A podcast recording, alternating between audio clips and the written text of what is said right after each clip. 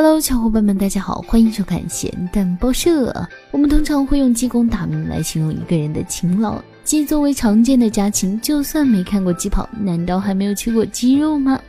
那么，如果小编和你说说世界上最丑的鸡，全身没有任何羽毛，不知道小伙伴们还能不能下得去口呢？德国自由大学和技术大学的科学家们培育出了一种全身无毛的鸡，是杂交后培育出来的新品种，并非用激素培育的变异鸡种。这种鸡全身上下没有任何羽毛，看着十分诡异。相信见过的小伙伴们都不会想要尝上一口，可千万不要小瞧这种没有羽毛的鸡，它们可是产蛋的高手，其产蛋能力要比有毛鸡高百分之十至百分之二十。有毛鸡在炎热的季节，由于散热不好，只得加快呼吸来排除体内多余的热量，这就增加了能量的额外消耗。而无毛鸡则可用这种节省下来的能量产大蛋。此外，据说这种无毛鸡和地球温暖化有关。